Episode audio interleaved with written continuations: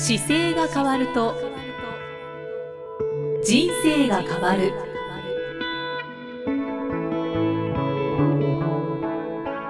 こんにちは生きみえです。この番組では中野生態東京青山の委員長姿勢治療科中野孝明先生が人生が変わっていく成功する姿勢力についてお話ししていきます。中野先生今回もよろしくお願いします、はい、よろしくお願いします。中野先生今回は、はい。ちょっと一期からはい。ご質問がございます。はい。あの私整骨院で働いているあの知り合いがいるんですけれども、その方からはい。ストレートネックだねはい。って言われたんですね、はい。この前。はい。で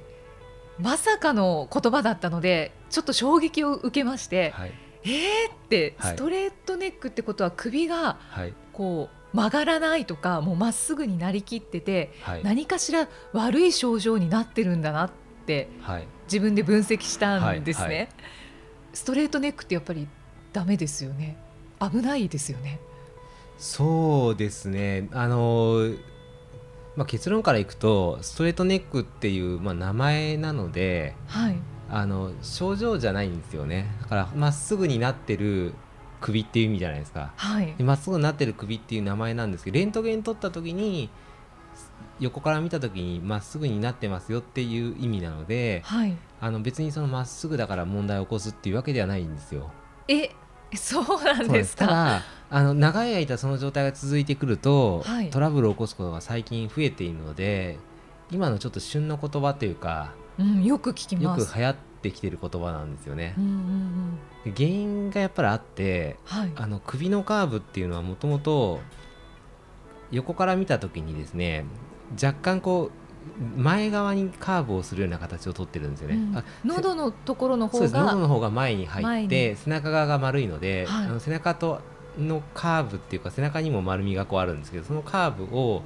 反対側で受けるのでやや喉側で、ま前側のカーブを取るんですよ。うんうんうんでもそれがカーブがなくなってるってことですよね。っていうのはカーブがなくなるような使い方をしているからなくなってるように見えますよっていうだけで。おうおうなので具体的にいくと下向いてる作業が多い時にすごく多いです。で今スマホがやっぱり流行っていることもありはい。パソコンが下向くので、ストレートネック気味になる方はやっぱり圧倒的に多いんですよ。うん。でもそれはやっぱり本来はこう少し湾曲しているのに、はい。ストレートネック、ストレートになるってことは、はい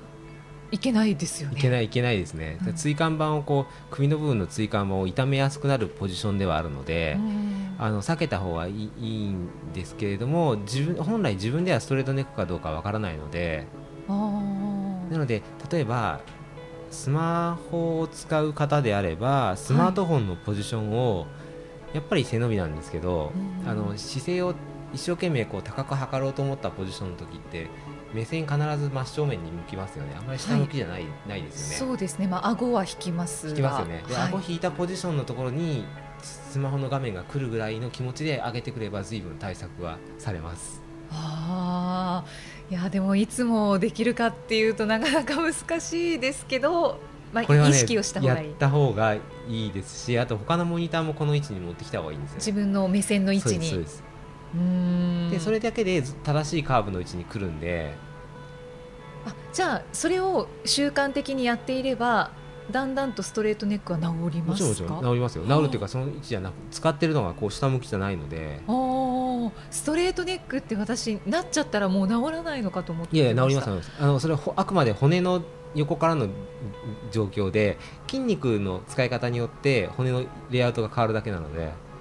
筋肉の使い方によって骨もそうです。変わってきます一緒に全部筋肉をどう使ってるかの結果、筋肉ってレントゲンに映らないので、うん。骨が映ってるだけなんですよ。なので筋肉をちゃんと正しく正しい位置で使うようになればそのカーブは戻ってきます。そうなんですね。あちょっとほっとしました。もうストレートネックは治らないのかと思ってたので。結構ね流行語なんですよ今の時代としてそういう傾向が多くてでやっぱり手のしびれ出したりとかあの首のトラブルとか頭が痛いっていうのが出た時にレントゲン取るとストレートネックの傾向があるのでそのペアになってずっと情報が出てくるんですよね、実際にはあの症状出てなくてもストレートネックの人っていっぱいいるので。あー。あそでもそうですね。私も実際に何か痛みが走るとかそういうのは全くないのに、ね、ストレートネックですねって言われたので、はい、驚いちゃったんですよね、はい、そういうのいっぱいあって例えばヘルニアとかもそうだしヘルニアですねって言われてレントゲンレントゲンだとヘルニア映んないんですけど MRI 取ってヘルニアでも痛みがある人と痛みがない人って半分半分の確率しかなかったりするんですよ。そうなんですね。なので MRI 取ってヘルニアがあるからって言っても痛みが全くない人もいるし。で普通に生活できてる人もいる。そうです。っていうことはあの写真に撮ってるのが事実なだけであって、実際に症状とは関連性がないんですよね。あじゃあむやみやたらにそこで心配がある必要はないんですね。全くないですね。自分の体の状態を自分で観察して緊張が変にあるところを緩める方がはるかに大事です。うんちょっとけあの例えば首を前倒した時に首のところが突っ張ってるなっていうのが分かって自分でそのポジションをやめるっていうことがすごく大事ですね。ああじゃあやっぱり意識なんだ、はい、前回までの車検で回りにくい時も回りにくい使い方してるなっていうのがやっぱりあって、はい、で使いよく使ってる方向の癖があったりするじゃないですか、はい、であの使い方をやっぱり真ん中で使えるように直していこうとすることがすごく大事なのででやれることは環境面を必ずまずケアしてあげて、はい、考えなくてもいい状況をなるべく作るってことと、はい、で意識してさらにそれをちゃんと使えるような形で今のだとスマホを目線の正面で持ってくるので、はい、そうすると例えば目線の正面でこのスマホを持ってこようとするとちょっと重いじゃないですか。重いです。そうすると例えば持ってる側の反対の手でちょっとあの肘の下というかですね二の腕のところに支えてあげると手が上がったりしますよね。あそうですね。例えばこう脇の下に手挟んで二の腕で上げて見るとかっていう見方だとちょっと楽ですし。うん確かに、うん、そうやって工夫をして。そうですね。とにかくあのこのスマホじゃなくて例えば iPad とかだったら、はい、あのこの間主婦の方に喋った時は僕冷蔵庫に iPad あのその方はね iPad を見ながら料理するのが多かった方だったんで iPad を目線の位置にあれマグネットがついている蓋のタイプがあるので、はい、あれなんかだとマグネットをつければ冷蔵庫についたりするんですよ。冷蔵庫につけてそこであのメニュー見たりしながら作ってくださいっていうふうにお伝えしたりしました。ああそしたらそうですね。あの目線の先に見られて楽ですね。そうなんです、うん、でこれ子供も実は一緒で子供も下であの iPad とか置いてゲームしてる子供がいるとすごく背中曲げちゃうんですよねでもっと柔軟性が子供ってあるので、はい、あの今のうちからそのまっすぐのポジションであの iPad とかをするようにしてあげないと背中をすごく曲げてきちゃうので。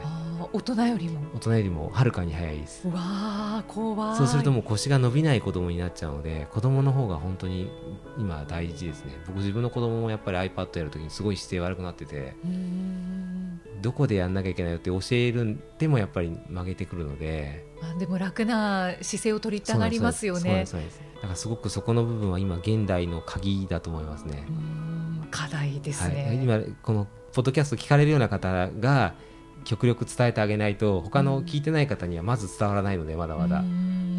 確かに本当になんか聞いたことないことばかり、中野先生教えてくれるので、はい、だから皆さんはもちろんやっぱり知らないことだらけだと思うので。そうですね、うん、僕もだから自分でよくこの情報を先生あのこんなのただで出していいんですかって言われるんですけど。確かに。言われるんですけど、はい、いやでも僕持って本書いててもやっぱ本すら読めない方がいるじゃないですか。だから読めない。し気づけない方がいるいるのでまあ、ちょっと気づいてもらうきっかけをなるべくたくさん作ろうかなと思って、うん、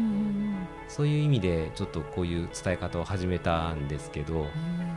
じゃあまずは聞いていただいている方が自分の習慣変えていただいてそうですそうですいつも意識してもらって それをちょっと口コミで そうです、ね、広めていただきたい、ね、この聞いた中で中で体調良くなって変わってくるぐらいだったら本当にねあのそれぐらいの時に手を打てれば本当に後が違うので。うんいや本当に、はい、いや健康体で暮らしたいです。そうですね。はい。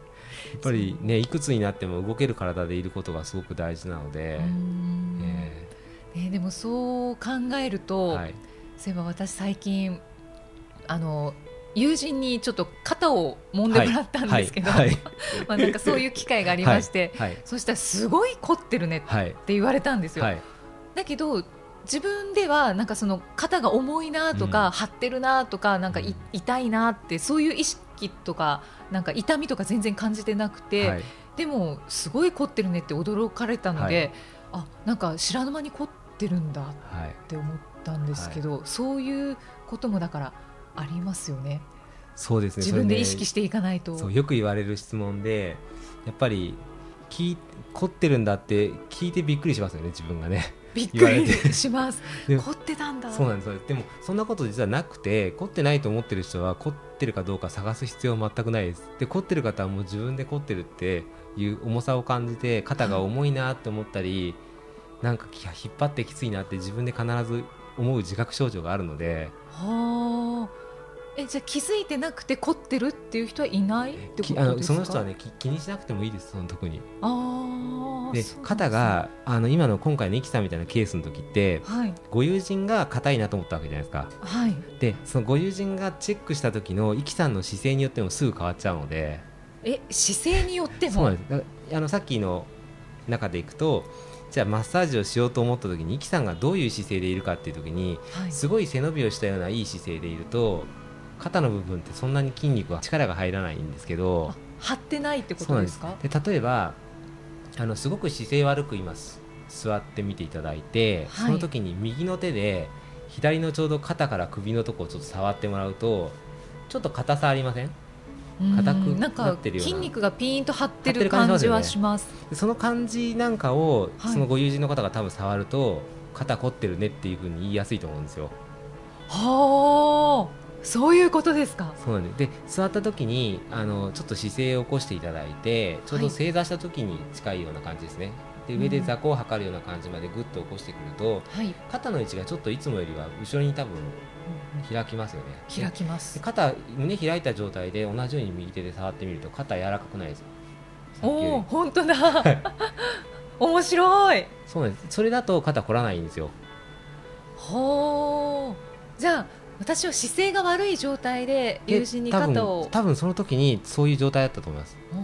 たあのよくあるのは美容室で髪の毛切ってもらいました。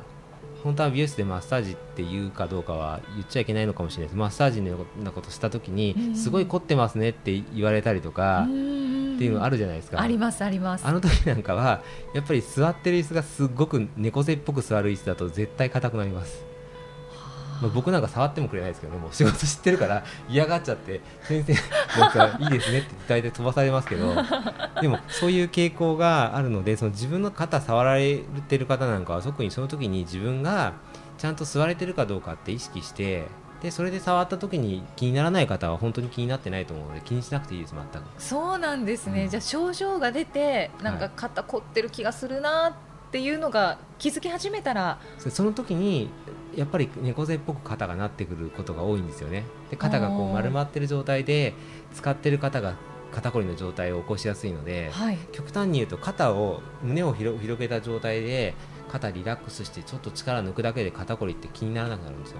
そうなんですか。全然僕見てる治療する患者さんってやっぱりすぐ変わってくるのでへえ重度の肩こりの方変わります変わります。いるじゃないですか。そそのやり方だけで変わるんです変わります変わります。使い方変えてあと治療ちゃんとしなきゃいけないです。けど治療すれば本当に1回2回3回でも相当変わっちゃいます。そうなん通常だから12か月経った時に今はどうですかって話聞くとその間に何回か通院しててもあ肩こりなくなっちゃいましたって言いますよ。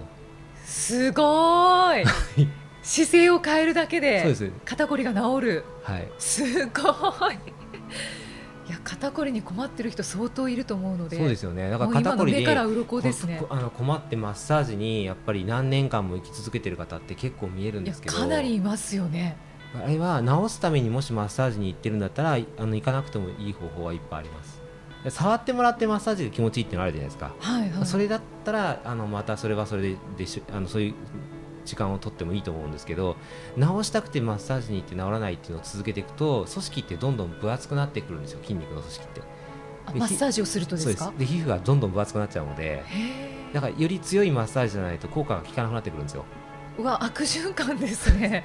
そうするとずっと人の手が足らないと困ってしょうがないっていう風な悪循環をいくのでそうじゃなくてやっぱり自分で動かしてあの変えていける方法があるので。わあもう目から鱗が落ちまくってます。聞いただけでできることだとまずその使い方のさっきの環境面とかモニターの位置変えたりとかで、うん。あと手後ろで組むだけでもいいですしあそれだけでも肩こりけそれでも変わります。解消されるんです本当に初めの位置だったらすぐ変わります。そうなんです僕のか本にみんな書いてあります 失礼しました。ちょっと熟読します。そこの手を後ろに伸ばすとかあと手のひらを外側に返していくとかですね。単純な動作を仕事の合間で1時間に1回とか30分に1回ちょっと意識するだけでも変わります。あとなんかリフレッシュしますね。こう、うん。頭がすっきりする気がします。そうですね。ほうぜひ肩こりに悩んでいる方、い。もうすぐ試してみてください、リフレッシュする気がするのは、うん。肩の部分ってこう組織が筋肉が重なり合ってるんですけどそのはい重なり合ってる間に血管とか神経が通ってるんですよ。うん硬い緊張した状態をしているとその血管神経を上からふさ締め込んでいるような状態になっているので流れがはい悪いんですよね、あー。で反対側にさっきみたいに背中を伸ばす手組むっていう後ろに持っていくとその筋肉が締めてた筋肉が緩むので血液循環が良くなるのでリフレッシュした感じがするっていうじゃあ血の巡りも良くなるんですそうかですそうですあじゃあすっきりした感じがするというかすっきりするんですね。そうです。あ面白いな、い、やーもう本当にいろい。ろ興味深いお話と、なんかすっきりしましたこのお話が 聞けて、はい。ありがとうございます、はい、ありがとうございますえーこのように、まあ、今回は私の方からご質問させていただきましたがこの番組では姿勢や体についてのご質問そしてご感想もお待ちしています。中野生態東京青山のホームページにありますお問い合わせフォームからお送りください。中野先生では締めのお言葉お願いします。はい、えー、体も人生も背伸びで変えていきましょ今回もありがとうございうまはいした、ありがとうございました